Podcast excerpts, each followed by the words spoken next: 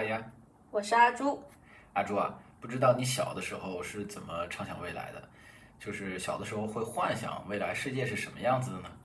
小的时候可能是受到一些科幻作品、文学作品的影响吧，想象中以后的世界都是汽车在天上飞，然后人也是可以在天空中的某一个轨道行进，然后建筑物都是巨高的摩天大楼，而且非常近的钢铁丛林啊。我们制造一些食物或者物品，就像今天的 3D 打印一样，可以很方便的做出来。嗯，那像阿雅小的时候是怎么幻想现在的世界呢？其实我也曾经幻想过汽车呢会慢慢演变成飞行器。看来不少人小的时候都曾幻想着翱翔天际的感觉。记得当时呢，我还在想，以后驾照是不是都和现在的不一样了？因为我们以后可能就是开着飞行器嘛。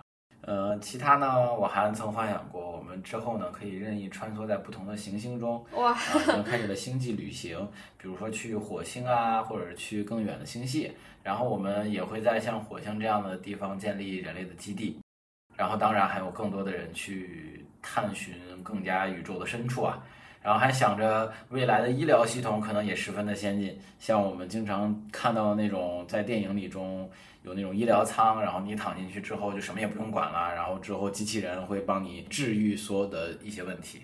那个时候就觉得像二零二几年已经是一个非常未来赛博朋克的那种概念了，然后没想到真的到了二零二几年的时候，也觉得也跟就是跟零几年的时候，除了我们当然现在用手机、移动互联网是很方便。但是其实并没有像自己小的时候想象中的那种未来科技多么多么的不一样的一个这样的差距，其实是并没有存在的。对。但是这个过程中有很多科学家，他们都贡献了非常呃，就付出了很卓越的贡献啊。嗯。嗯，但是这种漫长的演化过程，可能其实要经过好几代人甚至数十代人的努力才能够达到的。所以现在的小现在的这个现状，相比小时候的幻想，还是有比较大的出入的。没错，没错。当时我记得很多科幻电影一开始都是二零零几年，那个时候都觉得哇，那个已经是未来了。现在都已经二零二几年了。是的。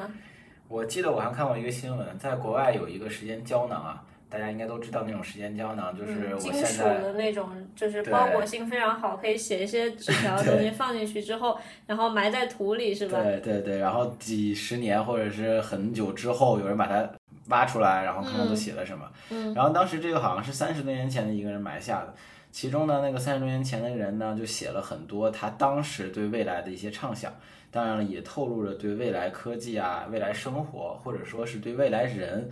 的渴望，嗯，他是说了很多很多关于未来的一些细节，想象的细节。但是呢，其实就像我们现在所处的一样，嗯，他所描述的跟我们现在是完全不一样的，甚至一点都不接近。像阿朱刚刚说的一样，我们这些年的科学技术呢，也的确有了很大的发展。我们这里呢，当然也是对这些多年致力于奋斗于科学科技创新的科学家们充满敬意。不过，就像 PayPal 创始人。彼得蒂尔所说：“我们四十年前想要的是飞行的汽车，结果却得到了一百四十个字符。”是的，是这句话当时是很有名的，因为早先的时候，我们这个发微博还有发推特，因为微博就是相当于起源于推特嘛，是有字数限制的。但是推特的限制呢，就是一百四十个字符，那也是。那个彼得他在嘲讽了，说会飞的汽车变成我们现在所知道的这种社交媒体。说来也奇怪啊，我们人类在这个基础科学上，就比如说基础物理上，嗯就有点像小说《三体》里面讲的那样，就好像人是被什么东西锁住了一样。嗯，那么在这个现实世界中，会不会真的有什么东西限制住了我们，使我们没有办法突破呢？哦。这就是一个非常非常有意思的一个话题了。那我们今天呢，就用比较简单或者是易懂的方式呢，让跟大家一起聊一聊，在科技上，尤其是在像基础物理上，我们是不是真的被锁住了？被什么东西锁住了？还有我们是不是正在试图努力的去解开这把锁？嗯，那阿朱，我先问你一个问题。好，今天你有吃水果吗？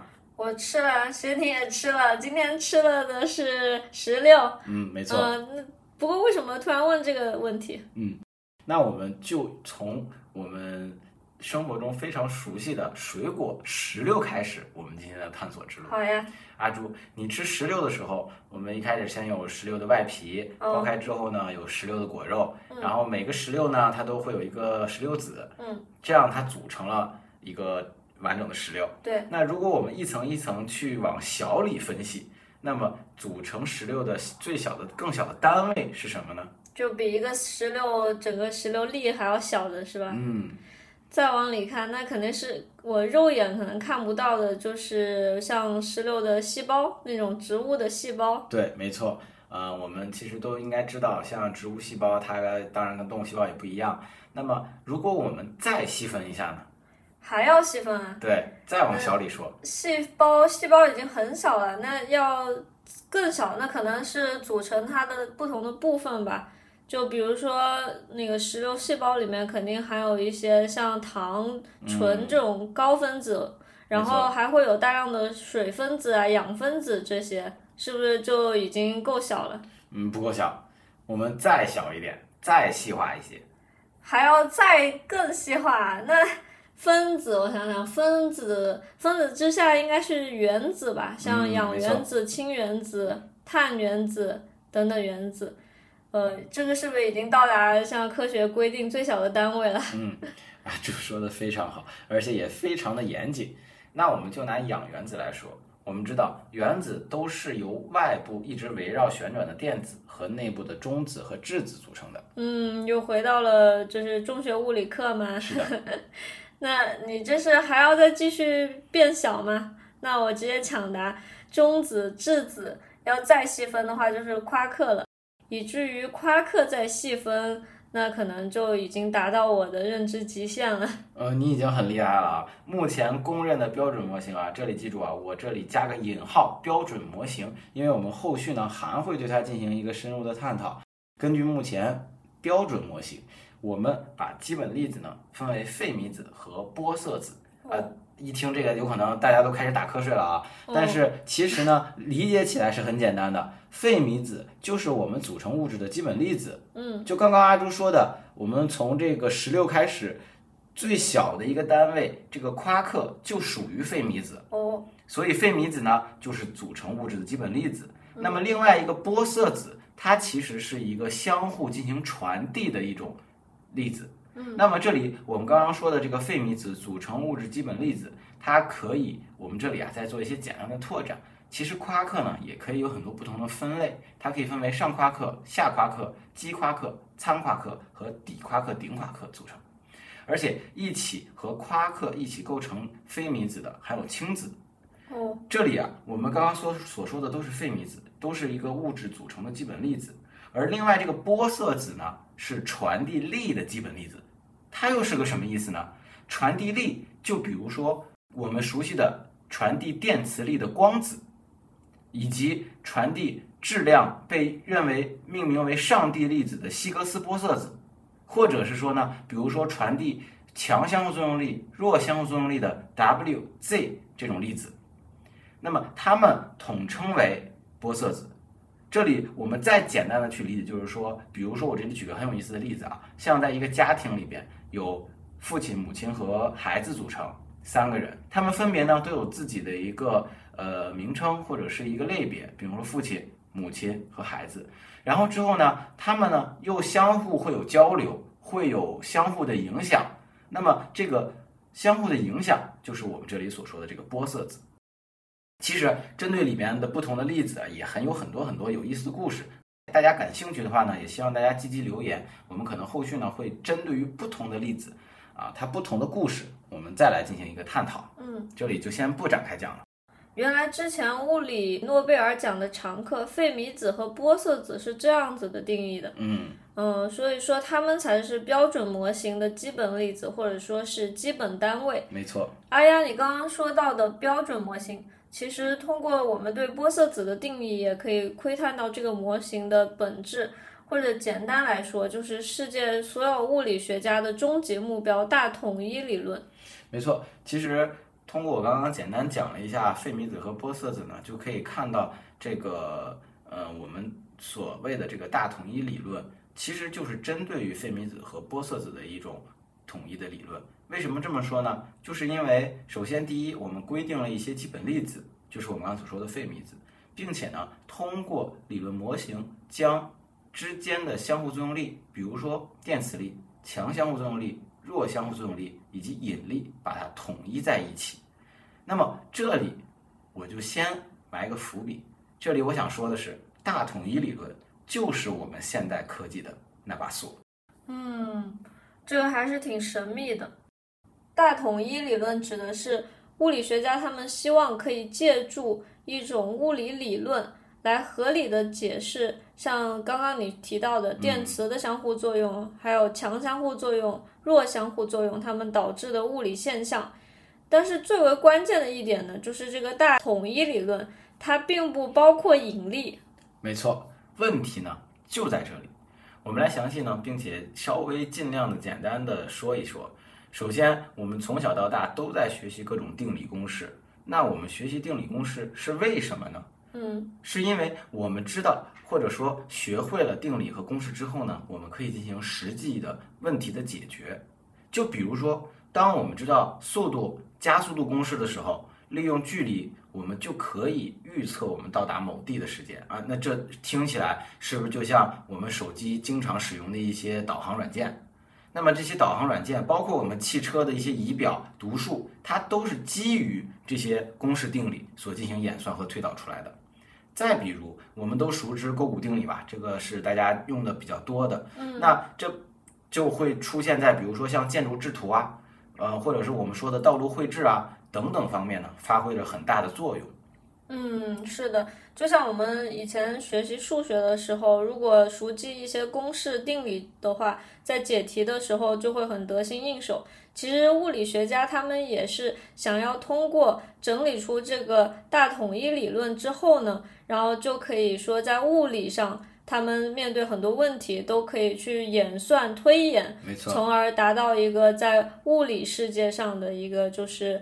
呃，相当于整个都融会贯通了。你知道一个东西，然后你要求另外一个东西的时候，就会很方便。对，嗯，那往更大的角度上来说，当我们应用这种万有引力定理之后呢，就可以计算出像月球啊，或者是卫星，甚至是更大天体的一个运转规律等等。对的，就像我们经常在新闻中看到啊，什么呃，预计什么什么时候会有一个小行星向地球飞来，但是它呃可能和地球擦肩而过，对吧？这些经典的宣传用语或者是营销用语，我们都经常听到。其实这些呢，也是基于很多的这个有可，比如说包括刚才阿朱说的万有引力定律去进行计算和推演出来的。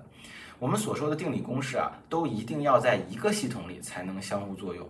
也就是说，在同一个理论框架下才能进行演算或计算。再举个简单的例子，我们人类呢都是碳基生物，所以呢，对于我们的生物研究都是以碳基生物为前提进行呃设计或者是推算的。但如果突然出现一个外星的硅基生物啊，或者是出现一个以其他元素。基本元素组成的一些生物的时候呢，我们所研究的全部都是不起作用的。就比如说，我们认为我们平常喝的水、吃的饭是对我们是有益的，吃的营养啊、蔬菜啊都是好的。但是可能这些食品和食物对于一些其他呃元素生物本质的一些生物来说，可能就是有毒的。对，嗯，是这样子的。这个也是让我想到了《三体》，我嗯记得当时。嗯，看《三体》的时候，里面有个情节，就是大量的理论科学研究者，他们都相继自杀了。嗯，就包括后面一些人，他们得到了三体人的指导之后，他们就觉得朝闻道夕死可以，然后也是选择了自我了断了。是的，真的是挺让人唏嘘的。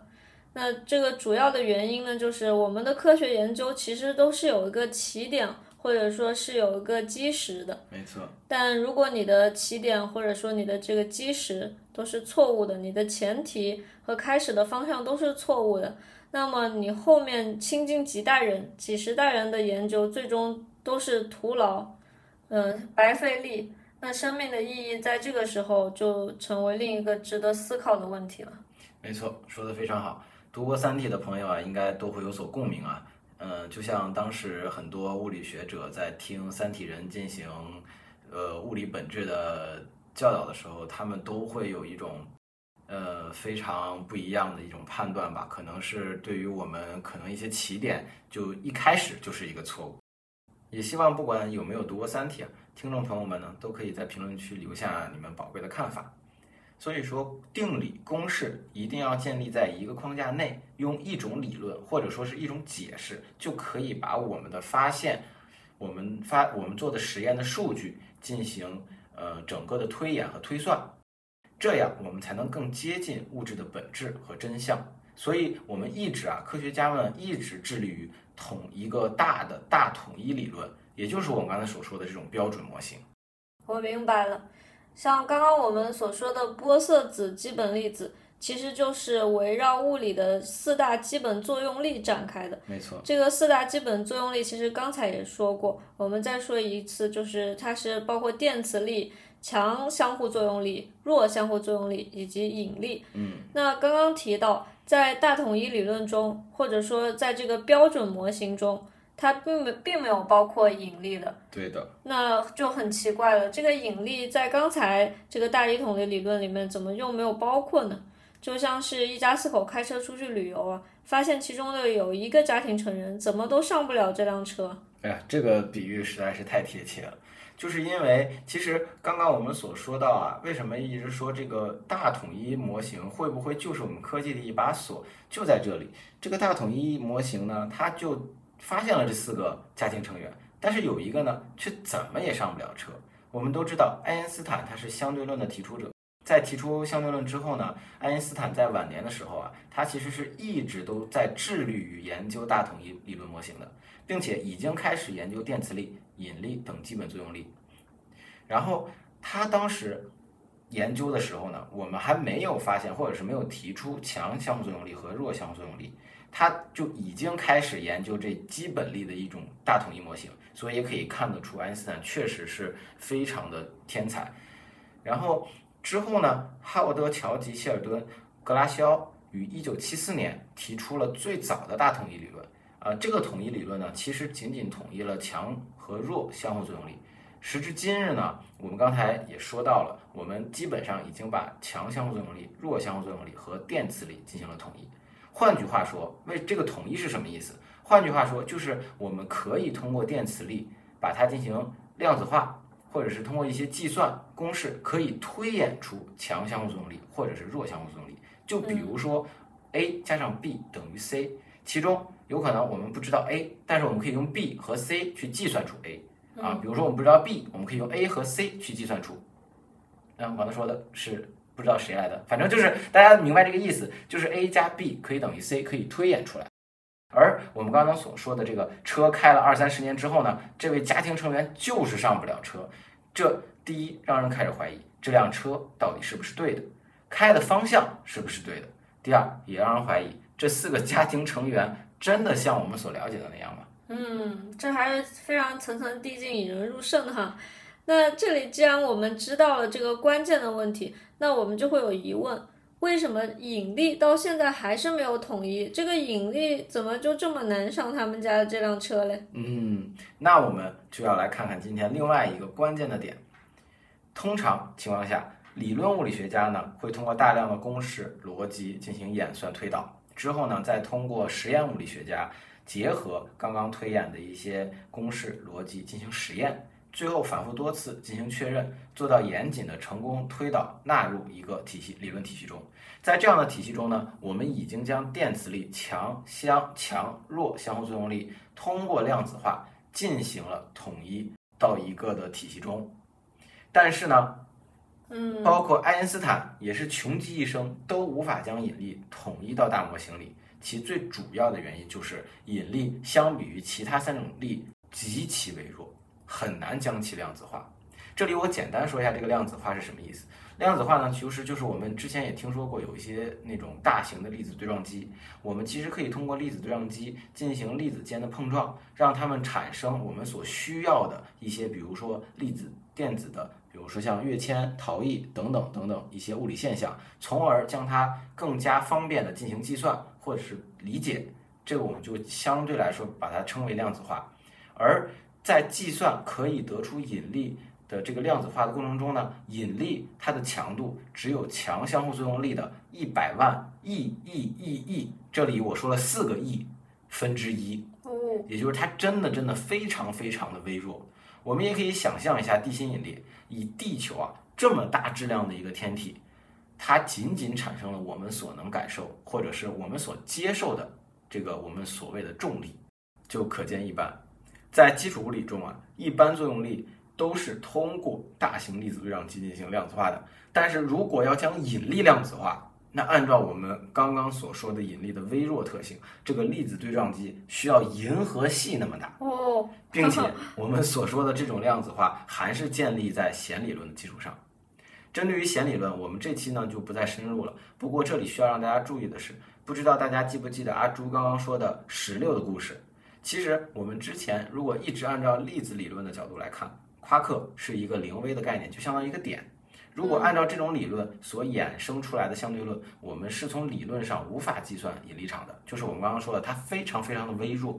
这个时候呢，有一种学说是将零纬度上升一个纬度到一纬度，也就是说，费米子就我们刚刚所说的这个夸克，它并不是一个粒子，它并不是一个点，而是不断震动的一根弦。嗯，这个弦呢，它可以是开着的，就是就是一条弦，也可以是一个封闭的，像一个圆圈一样。它们是这种有这种两种形态，它们都是在不断震动的，而不仅仅是我们刚刚说的费米子，包括电子、中子，我们所熟知的质子啊、原子啊，包括再往大里说分子等等，都是不断震动的弦组成的。哦，还其实讲到这里，还可以跟我们那期讲四维空间的一起一起听，啊，挺有意思的。嗯，嗯，所以总结来说呢，以目前的超弦理论是可以将四大基本力来进行统一的，不过还是需要再进行大量的测试，以及如何才能完成这些测试的一些思考。没错，那也是由于超弦理论，相当于是它推翻了之前的很多的原理，所以经过很长一段时间，这个大统一原理就会变得更加复杂，有的时候也会完全变换性质。没错，因为它是相对来说又开始从起点起出发了嘛。嗯，我们今天呢，其实主要就是想跟大家去了解一下这把锁住我们的锁，以及我们是正在试用或者使用弦理论、超弦理论这把钥匙去打开这把锁。我们今天主要就是想让大家更加的去，嗯、感受到一些物理和物质的本身。当然，就比如说，呃，超弦理论，它也是在一个相对来说，呃，刚刚开始的阶段，并没有呃非常非常快速的发展。然后，但是呢，我觉得也不希望让大家觉得我们科技真的是被锁住了。希望呢，大家能够，毕竟嘛，生活嘛，不止眼前的苟且嘛，我们还有更多值得我们珍惜的事情。也希望呢，通过今天的话题呢，让大家能够更加的感知我们这个世界。这就是今天想和大家聊的内容。感谢收听一天的尾巴。如果你喜欢我们的节目，欢迎点赞、收藏和转发。有任何意见或建议，欢迎在评论区留言讨论。你可以在苹果播客、小宇宙、喜马拉雅、网易云音乐等平台搜索到我们的节目《一天的尾巴》，我们希望在一天的尾巴上可以和你一起聊天。轻松思考，